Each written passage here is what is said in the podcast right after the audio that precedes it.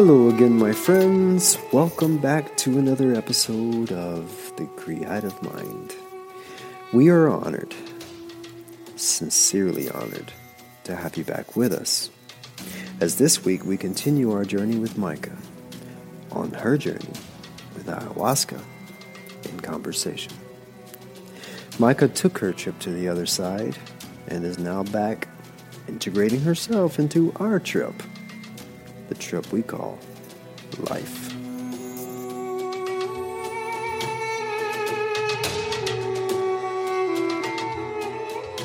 Also, we do not promote the use of legal or illegal psychoactive substances.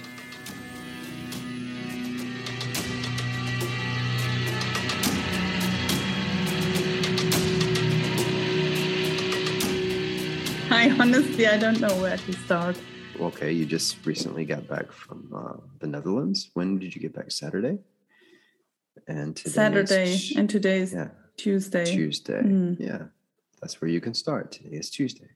I know why it's so difficult because there were a lot of people asking how was it and and I want to know everything and then I said I I can't tell everything right now because in the first couple of days I had no words for this what I experienced and I still don't know if I have words but I will try to tell this story because I think it was the most scary and in the same time beautiful experience I ever had in my life. And for me, it felt and still feels life changing. Yeah, you mentioned uh, um, people asked you, uh, they want to know everything.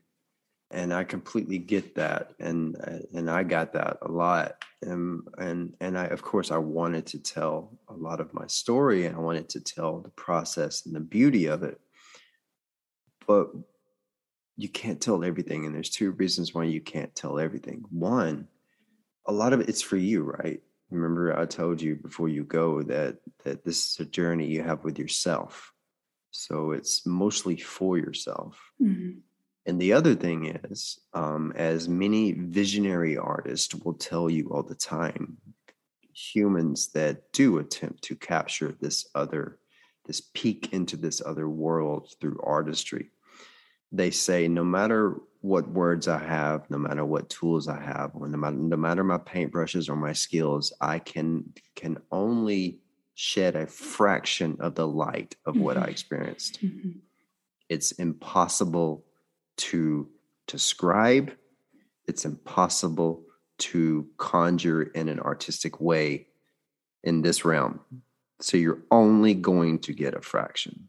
Yeah, that's that's so true, and that's why I can't put it into words. And also, even if I can describe something or some realizations and stuff like that, the thing is, people have to feel it to really understand. Yeah, where, where do we start?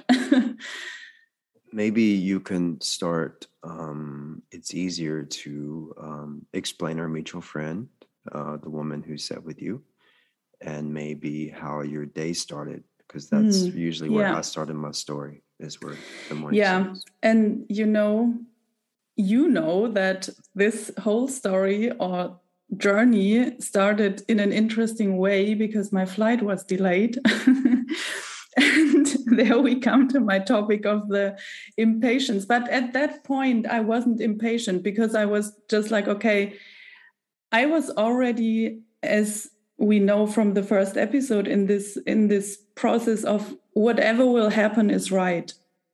So for me it was also right that the flight was delayed and everything. And i also when i landed had was driving with the train to den haag and having the most wonderful sundown from the train. And it, I, I was already in this beautiful magical space and then arriving at her house we hugged each other and it was like we've known each other from before and then we were talking a bit and then i went to bed because she had to go to um, Elternabend, parents' evening for because of her kids in school, and then I was alone at home with the rabbit and two birds. and I was also very tired, so I went to bed. I was sleeping in in her daughter's room, which was also very beautiful with, with a lot of plants and cozy. And I, I've already felt safe there, which is really important. and I slept very well. And the next morning, I woke up and looked at the wall, and there was a painting of the daughter who I didn't see that the evening before, and it, it was a huge eye looking at me. and I thought, okay, here we are, and I'm in the right place, and let's do this. So I got up and we decided because I was staying at her house to first go to the beach and have yeah tea and talk a bit about my topics or intentions or whatever and then start in the early afternoon. So we went to the beach. It was the most beautiful sunny day. I was sitting in in the netherlands at the beach again. And yeah so we had a beautiful conversation but but i could also feel this there was something coming up already. I, I felt this tension coming like okay wh- what will happen and then there was also a bit like an impatience again coming up because i thought i think i just want to start because i realized that i start thinking about what will happen and stuff like that so I felt this okay, let's let's just go home and do it. I didn't say it, but it felt like it, but it was okay. So we went home and prepared everything. So I was in the we were in her living room and she was on the on the sofa and there was a mattress. She prepared a mattress next to the sofa where I was lying on. And um, then she explained everything to me and asked if I still have questions. We were talking, she said, You can set intentions if you want. And I did. And I thought, yeah, maybe, maybe we'll see what happens with these intentions, whatever. And she said a few very important things. She said, you just have to remember that nothing is normal or nothing will be normal or feel normal like it normally does. Time will feel different. It can be very short or very long, but it, it it's not this time we experience in, in this human life. And she also said, you might feel at some point like you will die, but you won't and she said, the only thing where you can always get back to is your breath. Remember that. And that was actually in the in the end what brought me through everything. So yeah, that was the start. and then so I had the first ayahuasca shot and she said this is the, the not the strong one this is the the how, how do you say um well the first round and i drank it and it, it was i was waiting and there was nothing happening. And i felt again this impatience and so many thoughts going through my head and i thought well I, am i still resisting to something? Am i yeah is is this just not for me or is it whatever? There was i forgot but there were so many things going through my head i, I just wanted to, yes, to say a little please. bit of something here um uh i you know it, it's it's it's so interesting and so beautiful that even okay so maybe it's good for the listeners to know that when you do something like this the correct way uh, whether it be psilocybin whether it be ayahuasca, whether it be LSD or or iboga or you know it, it, doesn't really DMT might be the only one the exception of this but you will you will follow a pretty strict diet leading up to it, Mhm. um, which is um, is usually about seven days pre medicine journey day. And in this process, that you, you already it already begins, and now you know this. It Mhm. already begins once you start this, and it, which I found incredibly intriguing in my own journey with it. And to remind listeners, I have not done ayahuasca. I had a psilocybin ceremony. But the process begins. And and to this day, I'm still intrigued like, does my body already know I'm about to take this journey? Like Mhm. really, because it Mhm. already begins. And whatever it is that you this this journey is providing for you, the process begins Mhm. and and I and and this is just an observation or, or or or maybe a little bit of a perhaps a teaser but i feel like that your impatience the situation that you have with being patient had already began in a multitude of ways. As you said the, the flights were delays and and then the impatience of um they went well when's this thing going to start? I just drink it. It's just like a, a total it's just like but it also it also mirrors um other things in your life right? You you, you speak of this a lot about your impatience and and and these things. So yeah I, I i what i'm saying is is that it's it's insane that the medicine starts working before you even take it. Mhm. You're right. It's already started long before. And it's the same with it's not only with with when you um do something like this, it's also when I do my energy work, when people register, they feel the process is already started because they decide to do something. And it's always about the decision. That was I also learned in this whole journey. It's always a decision. So um, I don't know. After a while, she asked me if I already feel something, and I said I don't know because I because I didn't know. It was my first time. So then she said, "Do you want to have the second shot?" And I said yes and it was a different one it also looked different and it tasted different and the first one was for me disgusting and the second one. It tasted very good. And i thought mm, that's good. So let's drink this. And then i was waiting again i don't know for how long. And i also thought okay maybe i don't know maybe i need a third one or whatever. And then all of a sudden it was like boom and i don't know and now here we go i i can try to explain what happened but i will never ever be able to describe what happened what i saw what kind of pictures what everything but the first thing what was what what i remember is that i was lying on this mattress and the mattress felt like a hole where I was in. And I felt so heavy, but also held, and it, it was good. And I was crying so much. I, I don't know if I ever cried so much in my life.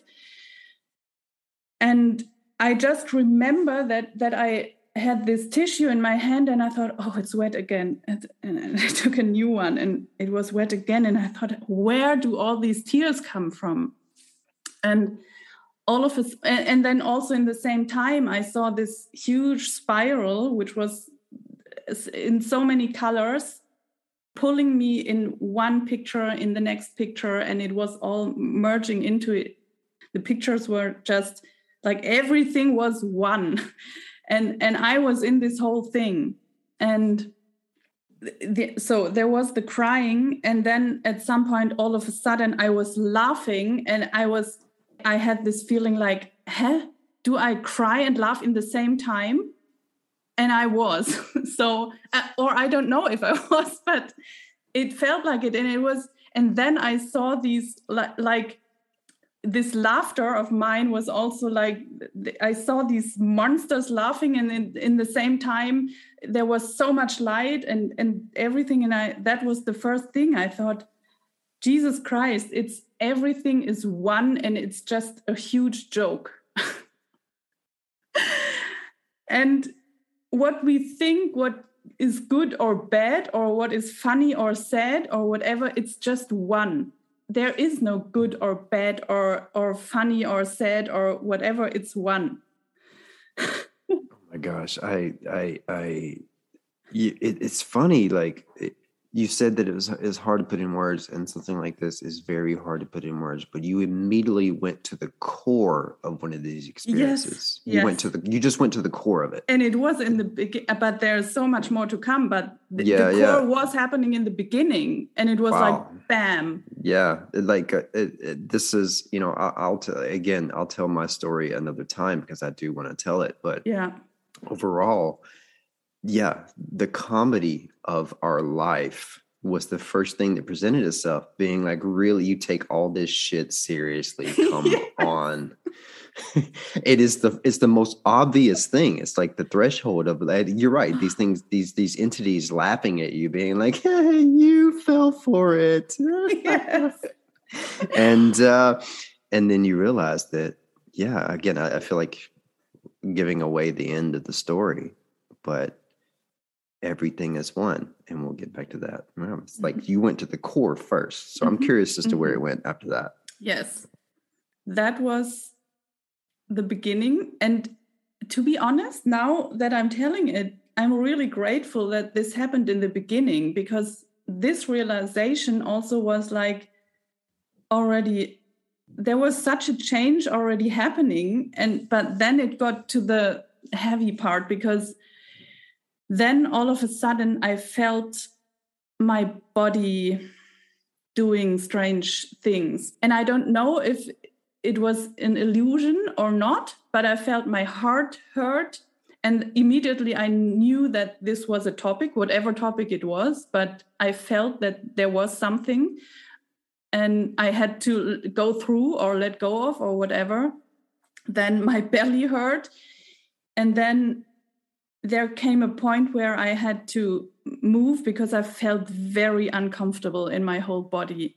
So I moved and I turned around and I then I was cold and then I uh, took the the blanket and then I was warm and then I was I, I like everything and I felt there's so much whatever it is going through my body and making myself feeling very uncomfortable and then it got a bit scary because I also felt the shaman on the sofa moving and I thought, "Oh my god, now something is wrong because she's moving. She she has to be careful now with me." And I thought, "Oh my god, what's what's going to happen now?" Because I could see her also getting up, coming closer to me, looking what was happening with me, but my eyes were always closed. Sometimes I opened them and I still could see where I was. But I felt like, okay, I don't know where to go, what to do, how to sit or lie or whatever. And this it, it's quite it's quite beautiful and i just kind of noticed it while you were describing it and i have the same thing but first you're you were shown uh, the laughter and the comedy of of this thing being a facade this life and then you're shown briefly that everything is one everything is connected nothing matters evil good it it's all the same. And then immediately you go back to experiencing your own body. See you, Mm. you have the, these mortal feelings. It's almost like oh my gosh i'm in this vessel. I can feel this thing. I feel uncomfortable. This this this person around me. So you immediately start struggling with mortality. Yes, again i felt like that's what it is yes, and that's what it was. It's it's good that you said that because that's exactly what happened then and what what was a very long pro I mean I don't know because I don't know what the time was but that was a huge deep and long process me dealing with my body at some point also I felt like my hands are somewhere and it, i don't know if they're still at my body or do i can i just touch them or whatever. I, I felt like i don't know what my body is anymore. And in the same time i felt like all these these strange energies moving in my body. And then she also she felt that was there was something coming. At some point she was um, drumming and then i knew okay there something has to go out. And then i was i had these pictures of i was in these ceremonies of native americans for a long time and in one ceremony and in the other and in the next and it did then stop. And i felt so how many how many things do i have to let go of? I i can't do this anymore because at some point i was so and and to be honest this is very hard to describe now because i i, I this is just a glimpse of everything. I, I felt so uncomfortable but the thing is now so here it comes. I knew that i was in this process and there were some moments it just felt like a huge nightmare but you can't escape it. And this is where you I, I think now i faced a lot of darkness and a lot of stuff i was carrying with for my whole life. The thing is you cannot escape it. It's always with you and you also cannot control it. And you just have to accept that you are in this process right now and that you you can't escape. And that you have to breathe. And that was again that was the moment where i was i always got back to my breath because i that was the only thing that was holding me. And then she was next to me at some point and I, I realized that there there was a moment i thought it's enough now. I can't because i felt like i i don't know what what's happening. And then i said to her and that was the first thing i said and it I, I, think that was already in the middle of the process. I to be honest i also forgot a bit what happened because i also felt like i have to vomit but i didn't. But i i was sitting next to this bucket and feeling like okay is there some something coming out or not? And i was so desperate in everything but in the same time you know what the moment you let go of and accept that you are in this process and just be with this process, your intuition is always right. Always. I was like moving and and doing the right thing that brought me to the next moment. Um, a, a, a little bit. I want. I just. I, I, like. I like little bitty reflections in there because I think the things you say are, are so so important. I just want to make sure that that the people grasp onto the beautiful things that you inline in there. And and and that being um that you said darkness um, is always there because the darkness is a part of us. So the, this whole struggle of trying to shed your darkness or or suppress it or or get rid of it so you just bathe in the light all the time. No the darkness is a part of you. You can only accept it. And this is what you learn in this. And then this in intuitiveness you said. You really tune into like your intu- intuition is much like your breath. Think about that for a 2nd mm-hmm. your intuition is just like your breath. And because your your breath is usually your anchor right? You mm-hmm. said that was your anchor in the situation and it normally is. But think about that. Because you can breathe without telling yourself or focusing on breathing. It's a happening. It happens whether you're conscious to it or not but you can tune into it at any time to use as an anchor and then control things better. Same with intuition. It's always there, it's always flowing. Regardless if you tune into it and focus it or not, it's much like your breath. Mm-hmm. You don't control your breath, you don't control your intuition. It is a happening that you can tune into that anchors you and guides you, keeps you alive, keeps you on the path. Intuition, breath, same thing. That's just what I wanted to briefly say. Yeah, yeah, it's so true. You know, even and that's where the the human kicked in again because I I still was in this but I want to control this and I also had this fear of that it's too much. I, I can't deal with it. And I know that at some point I looked at her and and this was very interesting because I, I saw her standing next to me and I looked at her and I didn't know her name anymore. Who she was I didn't know my name anymore. I, I so this is where yeah we we will come to this later. But um, I was just saying, and I think that was one of the only things I said during this this whole thing. I said to her, "It's enough now. It's time to wake up." Again, it's so funny that this mirrors kind of what I've heard through you in many other facets of your life. There's several times where you're saying, "Okay, this is too much. It's too much for me. It's enough now. It's enough now. It all ties back into patience, whether it's ready for yeah. something or patience for something to be over. It, it's the same. It's it literally is the same topic every single time you talk about. Like you want to control time. You want to control time. Mm-hmm. You want to control before, when it's over, when it starts. There's this massive thing that you're yeah so it's it's beautiful that to hear you keep saying that okay this is over now make it stop. No yeah and the the thing is then she said she just she was just looking at me taking my hand and said it's a process. It's a journey. And there i realized okay i still can't escape and i will have the power.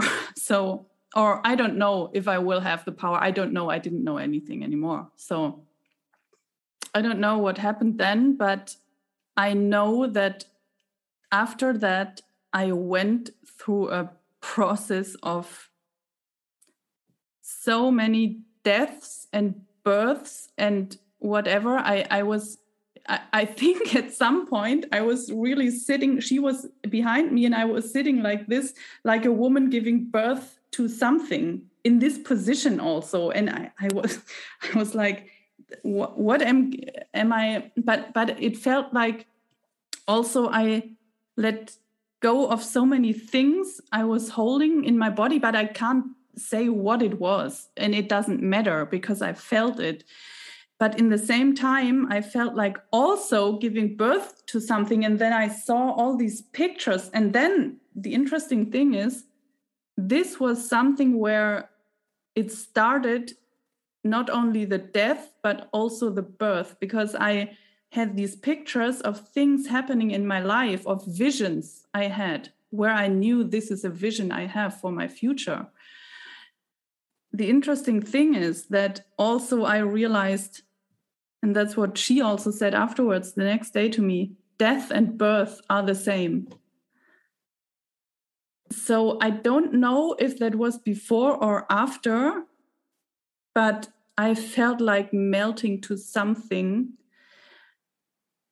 And there was a point where I couldn't open my eyes anymore. I was, I, I just know that I was sitting there, her behind me, breathing. But at some point, I also didn't know if I still can control my breath. And then I couldn't open my eyes anymore. And I was in this I saw all these merging whatever and I felt like I'm in this and I didn't know where where my body was anymore. And I felt like okay now now everything is melting and I, it doesn't matter. And then I I had I really had this moment of where I felt okay will I die now?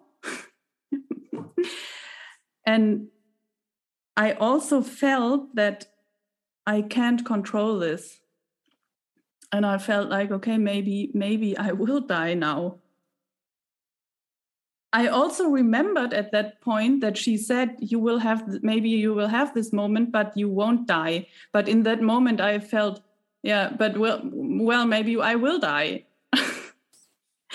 And then i think i had this moment of of letting go and thinking whatever.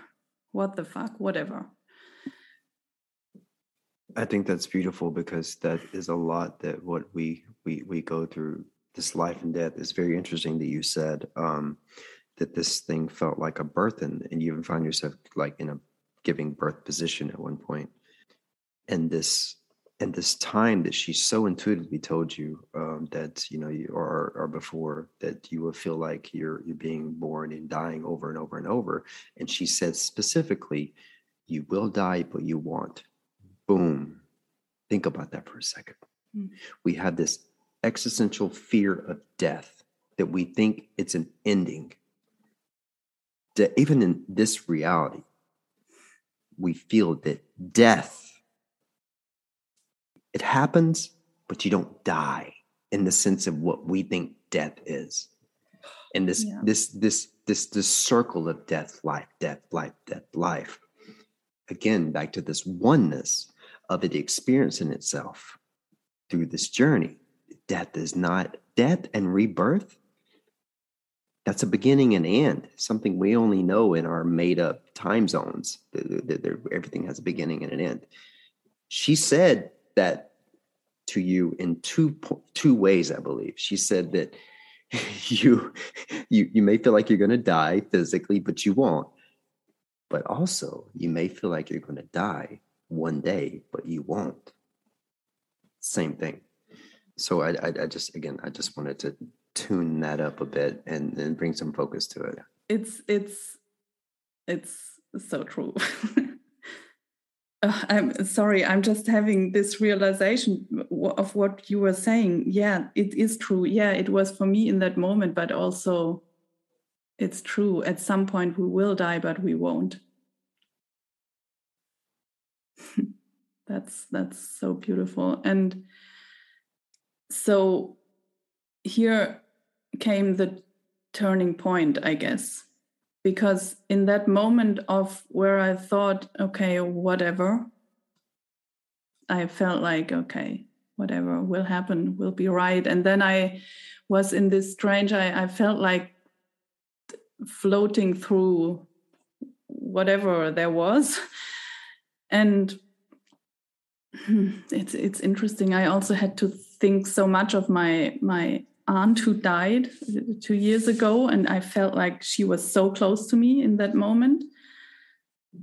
And then there was a moment, there was a voice, whatever that was, that said, What do you want? And I said to myself, I, I thought, I want to live. And I can imagine people who are in, in real life having having a, how, how do you say in English near death experience. I can imagine that this is something it could feel like this because I I felt like yeah I can I it's and here we can't we go again. It's always a decision. I felt like okay I can decide if I want to die or I can decide if I want to live I can decide if I want to destroy my life or I can decide to live my life to the fullest. I can decide if I want to go into the darkness or if I want to go into the light. It's always a decision. So I I was having this moment where I it felt like I decide to live, but what does life mean? I don't want to go back to this life and just survive. I want to live and I realized the difference between this. That was the moment where things turned, I guess, and where I got a bit more calm and I I don't I, I, forgot what happened then, but I, I only realized that at, at some point I kind of woke up and was lying in the arms of, of the shaman or yeah she she was still sitting behind me and holding me. And i felt held. I felt so much love. I felt like okay it's over now and i felt like a newborn child. I was i saw myself lying there yeah like a newborn. And and i don't know if i really opened my eyes or if i just in my imagination opened my eyes but I felt like I'm I'm just open I think it was my imagination opening my eyes and just seeing all this beauty of everything what is and I felt so grateful and uh, that I'm here and yeah it, it, it was just like a newborn but this was not the end yet. So that was also something she said before you went to the next chapter i, I, I just think outside i think it's I, I love that this is happening and, and this this is playing out this way because there's so many things you're saying that's such of importance in this and i just want to bring more focus to it. You said that at one point this feeling asked you a question what do you want? And your answer is i want to live. This is something that happens in almost all of these ceremony no matter what the substance is that it gets you there because what is that right? What is this desire to want to live? What exactly does that mean? That means that this oneness that we are wants to have this experience. And you're accepting this is the part of this thing accepting that it wants to be in this process because life is nonstop process mm-hmm. it's nonstop process it's not basking in the i am free i am light i am beautiful every single day of the hour of every single day no it's a process and you want to have this process. This thing wants to experience it. It wants to live. It wants to live in what it created in this realm. So, you saying that, what do you want? I want to live. I accept this process. I accept yes. it. I want it. And, I, anyway, I just wanted to tune into that a little bit too, because what you said was absolutely right. But I just wanted to bring that a little bit to the forefront that wanting to live, whether it's almost really dying in life, you don't want the process to end. Because yes, we can bask in the in the fields, in the goods, but life is much more than that. It's much more than that. You know, um, we have mm-hmm. this idea of when we die, we want to go to heaven so we can live in this bliss. But maybe the bliss is the oneness that we are, and it wants to experience this process. And so anyway, when you said that you wanted to live and people that who die want to live and everybody just wants to live, why why why is why do we have fear? We have fear because we want to stay in the process. We don't want the process to end. You know, it's so it's um anyway, I just wanted to bring a little bit of focus to there. Oh, there's so much in what you also said about the process. And you're right. After that it's it's a perfect um yeah we are in tune. So um after that as i said it was not over. I just realized okay it's i i got myself behind that turning point but it was still not over. So there were i don't know what that was but there were emotions coming. There were also this uncomfortable feelings coming again. There, were a lot of things just running through my body and i every time it came i felt like okay there's another wave and it's okay. And at that point i could enjoy kind of enjoy the process even if it felt really bad and sometimes sick and everything but i knew also this will pass. So I can just surrender to whatever there is and accept that I'm, you know, what I realize now is that after this birth and death moment, I was not at all fighting anything anymore. I was just in there then and accepting everything what came, what went through my body, how I felt, everything and I was again, I, I, I, don't know, I've I went through one Native American drumming session to another, and I always felt, okay, what's happening now? Do I will I die or will I give birth to something? Will I let go of something or will I create something? Whatever. So it was this constant coming and going and going through the next uh, ceremony. And i always always saw these these native americans sitting around me and doing something for me. And and yeah it, it was it was kind of funny. And um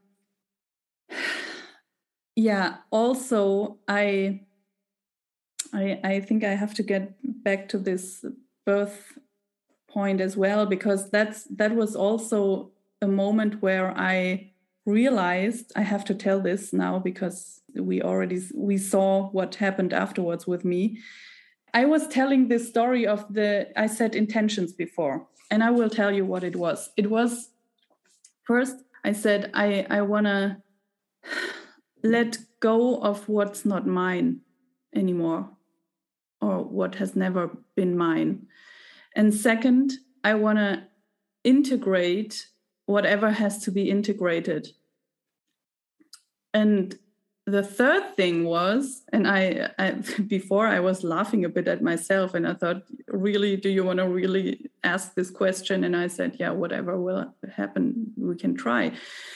And the third thing was, I was just saying, what am I here for? so, to be honest, I forgot about these questions during this process, but they were all answered. Like, I could feel the difference between my darkness and between the dark things that are not mine because I felt like this was going and leaving my body, but the darkness, which is mine, has to be integrated because it's the light in the same time and everything is one again.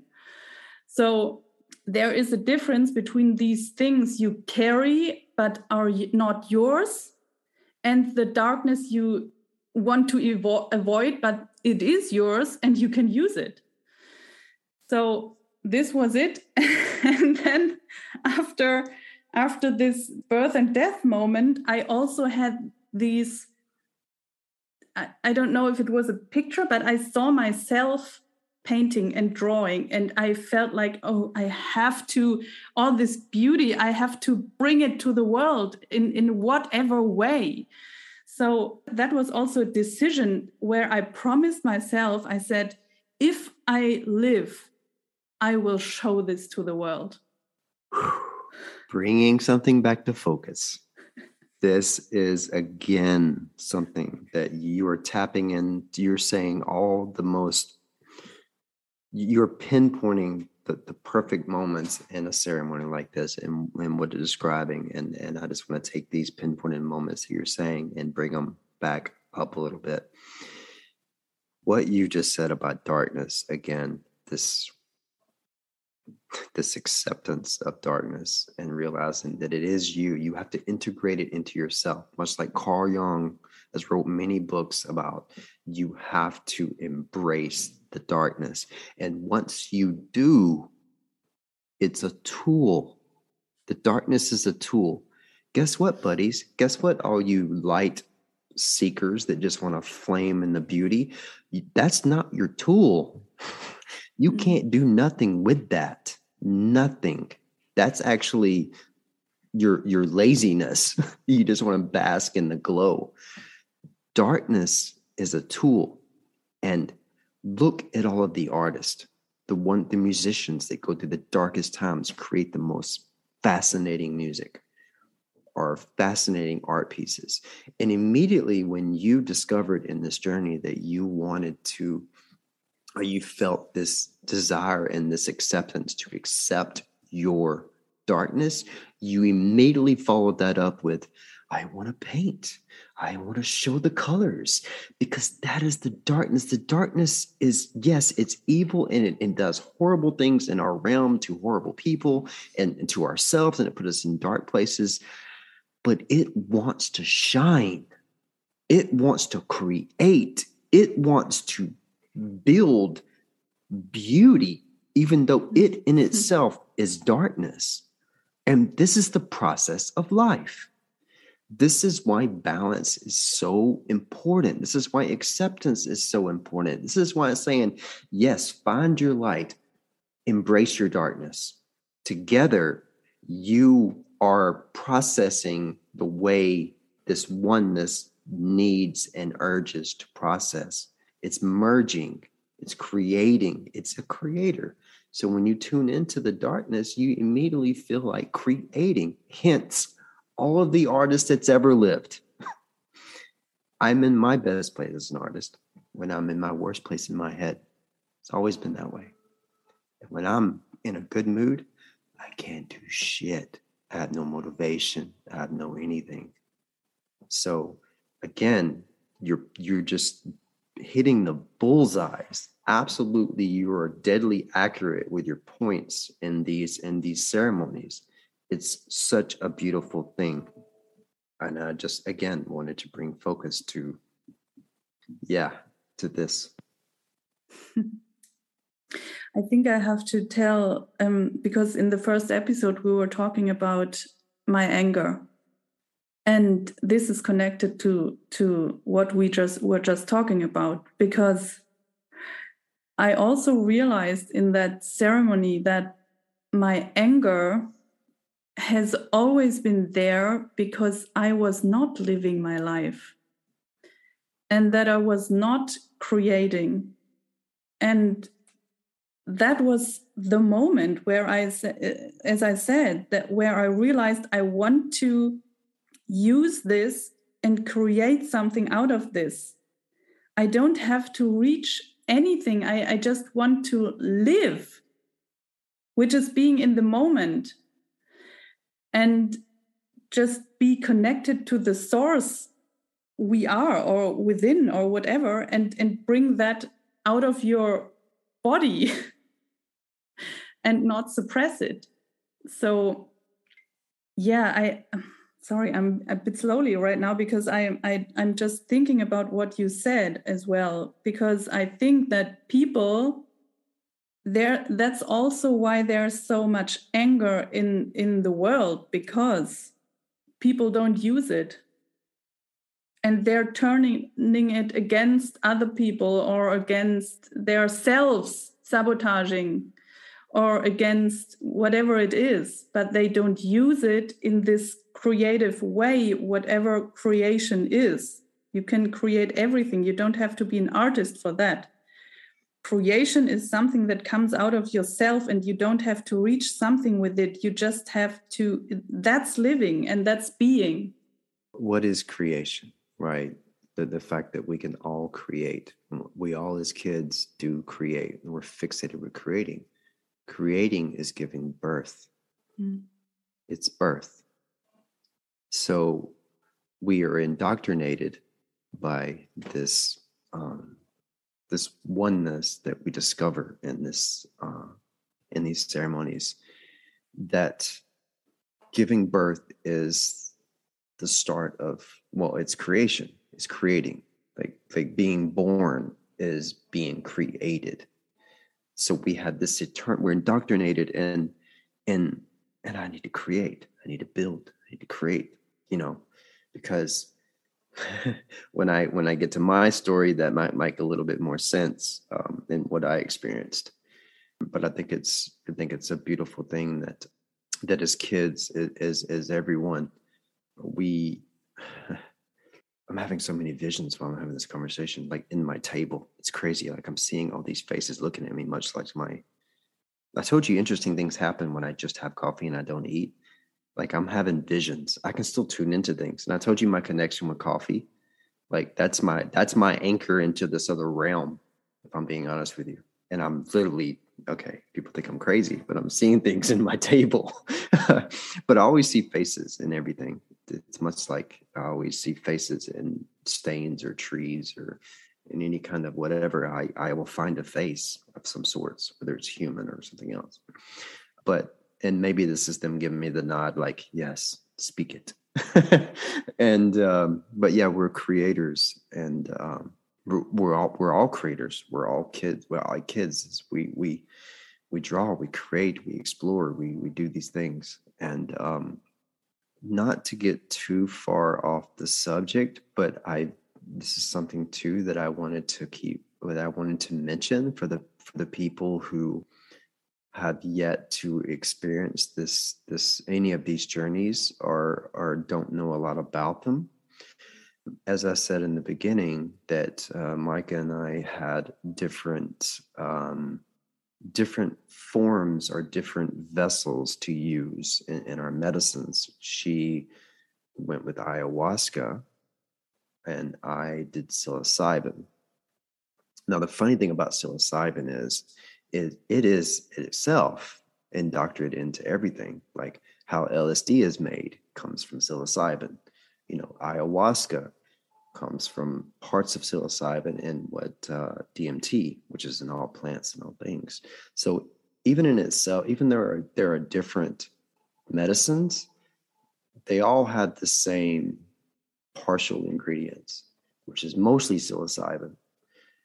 But the overall consensus as to people doing the different medicines and what you do is you have different journeys and what's very well known in the ayahuasca world as you've mentioned this many times and i really wanted to ask you this question and you've answered it like five times without me even asking it is that you felt the presence of the tribes the tribal people, the indigenous energies. This has always been the connection of ayahuasca. And I believe for myself, for myself, this is my intuition here. The reason that is, as I told you, that uh, there are there are many different medicines that you can take, both you know chemical like LSD, although it's pure and you cannot OD or be addicted. There has no addiction properties whatsoever. But it it comes it stems from psilocybin. The same with ayahuasca stems from parts of psilocybin and DMT. Um, but the indigenous people learned how to do it that way. That was their way. The the the peyote, the tribal things.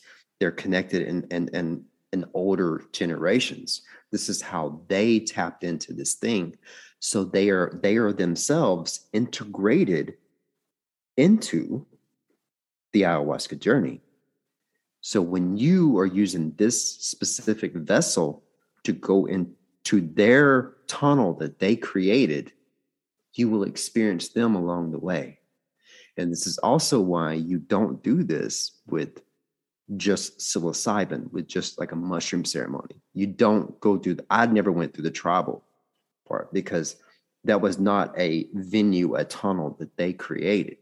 So I think it's so fascinating for myself to to to hear you and to to already have known this this this the war drums, the the the the, the different tribals, uh, people that that guided you along the way. They are the people who made this this this as I keep saying this tunnel into this into this other realm, and they are there. They are there to greet you. It's like welcome, welcome to you know to our way to connect.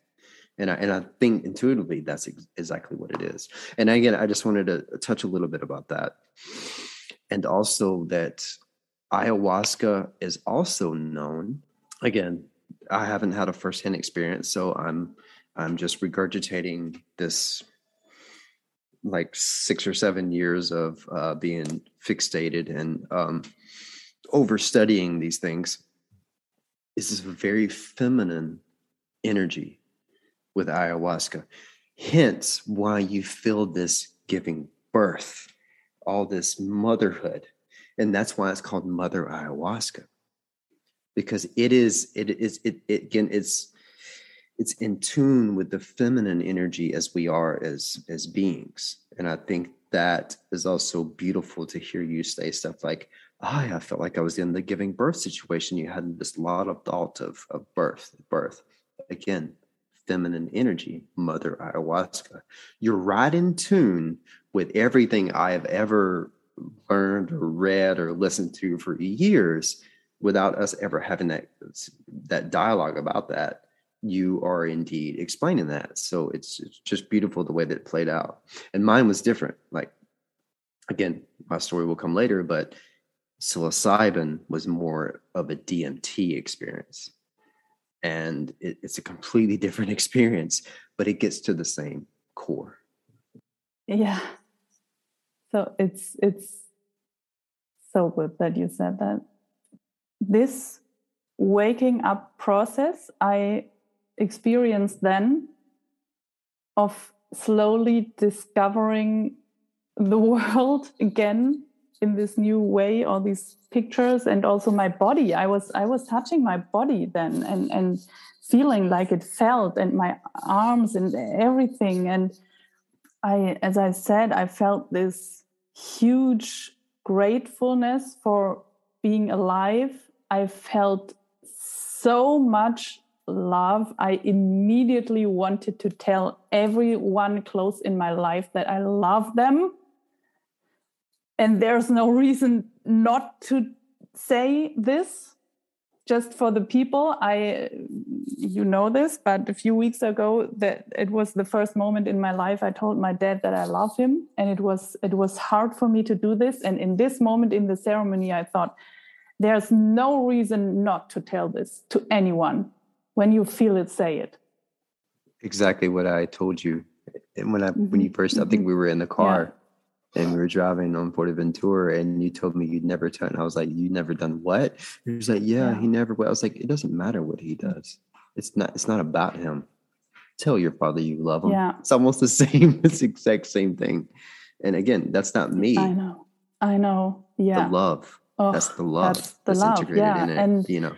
Also, because you telling about nature, I realized I or no, I, I didn't realize I felt with my whole body that I am nature and that there's also no reason to do whatever we do with our bodies to destroy them.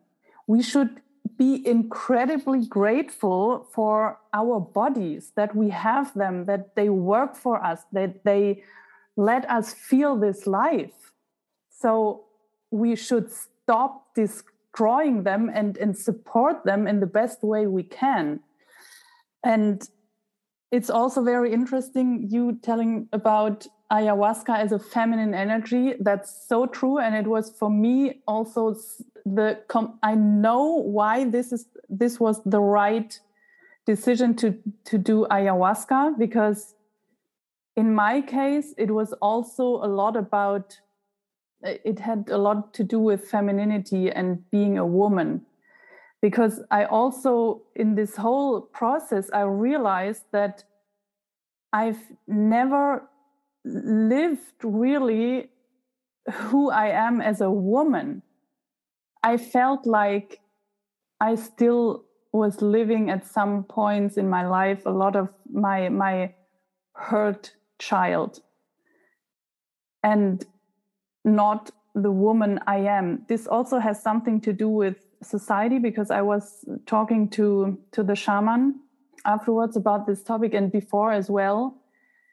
Women were also in history a lot like suppressed and so that we learned to suppress certain things or or we learned what a woman has to be or how how a, a, woman has to be sexy or whatever there's so much to say about this but I just felt that a woman is is like a flower. It doesn't have to run after something. We are here to create. And that's what I never did in my life because I was running after so many things. But I think I will stop with this womanhood talk now here because uh, that, that but that was just a beautiful experience for me and this now came to my mind because you talking about ayahuasca that i discovered what the the feminine part inside of myself is and that i want to live that. Yeah and and as you mentioned it's a different topic but there's something that i that i do want to say um, about this particular feminine part of of of ayahuasca and the connection to it Yes, um, there. Of course, there are things in society that that suppresses women's um, connection to their own feminine energy. But what I wanted to also point out, though, um, this is for the fellas, this is for the guys, that it's not a, that, that ayahuasca and this feminine connection is not only about that because as beings we are we are naturally balanced as as as children we we have masculine and feminine energies that are um, given to us as a makeup of what we are. And as we grow further uh, into our journeys in this realm, uh, men are taught to tune into their masculine sides. Women are taught to, uh, are, are, guided to tune into their feminine sides, but at the same time, uh, these feminine energies that women are told to are guided through are being corralled by the masculine energies of in the past mostly men. That is for true that is exactly true. But the reason i want to bring this up right now is that i don't want i i want to i want to shed a little light on it's not just for women to do ayahuasca to tune in with their feminine energies it's also for you too guys because we too through society are are heavily yes. suppressed in our feminine energies so, what this does is it brings light on what you and what we as men also have as well. We have feminine energies, and ayahuasca can also help you as well as a man because as creation goes, we are all the same thing, but in the creative process, there has to be different tools of creation. There, thus, for that is why a man and a woman were created to come together to create more of us. But underneath it all, we are the same. We are masculine and feminine. And just society has a way of suppressing feminine in women and massively feminine in men. Yes. So don't yeah. be detoured because this is a that we talk about this being a feminine energy and something that women need to reconnect to their feminine that goes for us too dudes. So uh, i just wanted to say that. Oh uh, thank you for saying this. It's this is so important. Yes yes yes. I, there's nothing to add. But yes it's about the feminine energy. Yes. So i think we're already at the end of the of the whole process which is of course just a glimpse of everything but I think these were the main points. And so what I can say now is that, oh no, there I think there's also one interesting thing because I said that in this whole deep and heavy process, the shaman was always with me and and looking what what I need. Do I need to be held? Do I need to whatever it is? And at some point, she said to me, I'm gonna go to the toilet now. she left the room and I immediately was like, shit, what's happening now? and I had this, I had this moment of, what if I die now when she's gone? oh God, this is going to be a beautiful climax to what we do in the end. Um, Wait, okay. Yeah. Okay. Yeah. No. No. Finish. I, please finish. Please finish. Yeah. Okay. I finished because then she went, and then I had a really film moment. I was sitting in the be- in this on this mattress and looking into the room because there was another room um, in the back where I could see that she's in there because she um, grabbed something to uh, like a pullover or something. And then I looked at her, and all of a sudden, I saw her three times, like grabbing that pullover, going to the toilet, doing something else with the birds. And I thought, what's what is that? And then I was sitting there and thinking, okay, time is an illusion because I see her three times now, and maybe she already is on the toilet, but I still see her here. Where is she? And I was sitting there for the first time on my own again, breathing and thinking, okay, she will come back and I can also breathe now and I can breathe on my own and I can be on my own as well. It, you know, that's maybe how it is with babies. At some point, they learn to walk on their own. So I was sitting there breathing again back to the breath, sitting there upright for the first time, watching the room, discovering it, calming myself down that I'm on my own now. and that was for me also and, and the realization okay i have the power and the strength to be on my own because i am everything. I am whole. I am powerful and i don't need anyone else to hold me anymore because now i can i am here i, I am complete now. Wow um, like wow, wow, wow. Um, it's so fucking beautiful to to to realize um or to see the parallel uh journeys that we had again, I okay, I'll start with this. Um, I do know now what our next podcast will be, and I want to do it as early as tomorrow. I want to tell my story because I am tuned into it and I'm yes. vibrant. I it has, I think it has to flow after this. I think so too. Um, so, but to, to, briefly describe and to mirror what you just said, I remember this as well. I remember at my point, which I'll get to my story, as I said later. But as I was laying down with my eyes closed, I could always feel my sitter in the room with me. Anytime she got up, anytime she moved, any, I could feel her emotions. She started crying with me at some point as I was crying, mm-hmm. and I could mm-hmm. feel it. I knew it without my, without, but not even facing to where I was laying down and facing the other way. But I could feel her, and I remember. I was in such a beautiful flow. Um, to give a little bit of away, I never had a dark experience in my entire in my entire trip.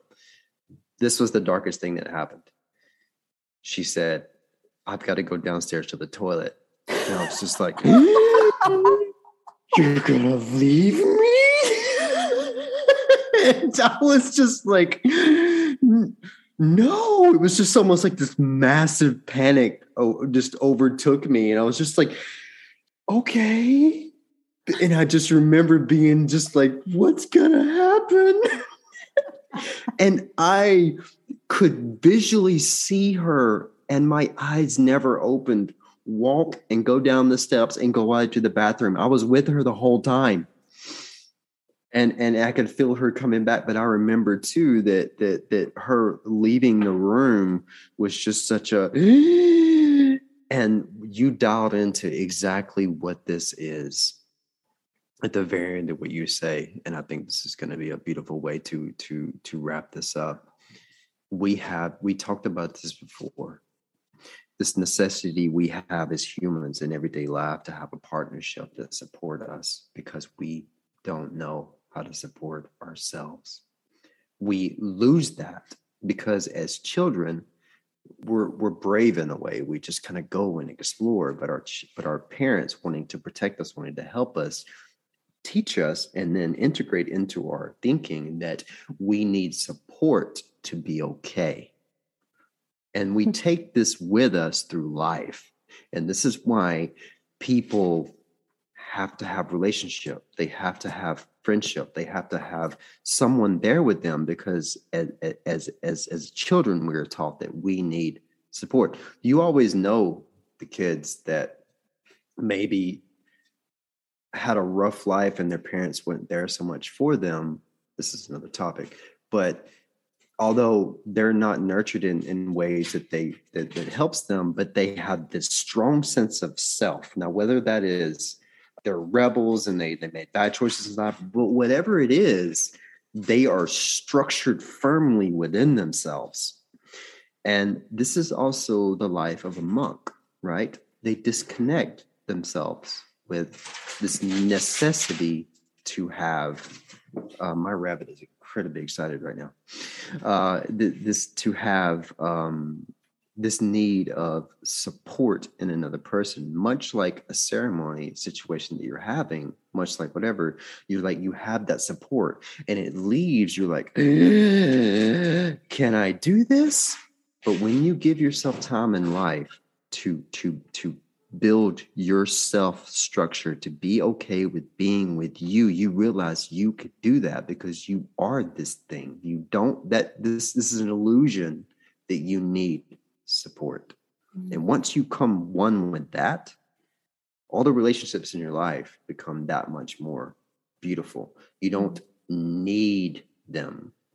Yeah. You experience them. And that's such a much more beautiful connection than necessity. So, yeah, we experience the same thing. And it's a beautiful analogy towards life and why so many people need people to lean on to live. Mm. I think I'm not going to dive into this because this is another topic now, but but that was yeah actually a very beautiful moment and um I also thought that you should tell your story because there's also so much more I, I want to say and which will maybe come also through your story. Mm. But maybe just to end this episode now is you mentioned it also in the middle of the episode. I got a really a few mess, not a few, many messages already before this story now, after the first episode, people telling me, I want to do ayahuasca too. Please listen to your intuition and don't just follow whatever it is do your research listen to your intuition and i think you you can tell something to this as well but what i for me want to tell people from my experience now is there are so many ways you can reconnect with yourself and it doesn't have to be ayahuasca or mushrooms or any psychedelics it also there are also other ways you will follow your intuition and you will find your way. But please find your way and reconnect to yourself and discover who you really are. Because if you don't, you will always run after something which is not you. And then you don't live your life. Beautifully said. And as as as you mentioned, and I will also regurgitate it my way, is that that is the key. That is the key the key is to first to find intrigue, right? Okay, I'm intrigued about these medicines and what they can do for me and how they can they have these resetting properties as we all seek. You know everybody says find your inner child reset your life. Yes of course this is what these tools are. But what you have to be very careful of is just latching on to this especially in the society that we live now which is we need everything instant instant instant gratification, instant gratification, instant dopamine hit. You know, it's, it's don't listen to what, what what I'm trying to say is don't listen to our journeys and immediately be like, okay, she did ayahuasca. It was beautiful for her. I need to go do ayahuasca. No, mm. do not do that. Do not listen to my story and be like, oh, I need to go have a psilocybin ceremony. I need to have mushroom ceremony. No, that's that's not the way. What the way is is to feel that intrigue, feel that invite that you have because we are all the same and we can all do this. But as Micah said, do your research, study, see what what calls you, and and put in the effort. Don't be lazy about it and just be like, oh, that worked for Micah. I'm going to go do it too. You don't know what will connect you. And whatever Micah's journey was, whatever my journey is, whatever anybody else's journey is will not be your journey. Mm-hmm. It yeah. will be your own. So take the intrigue, take the invite to the world, but don't follow the path. Find your own.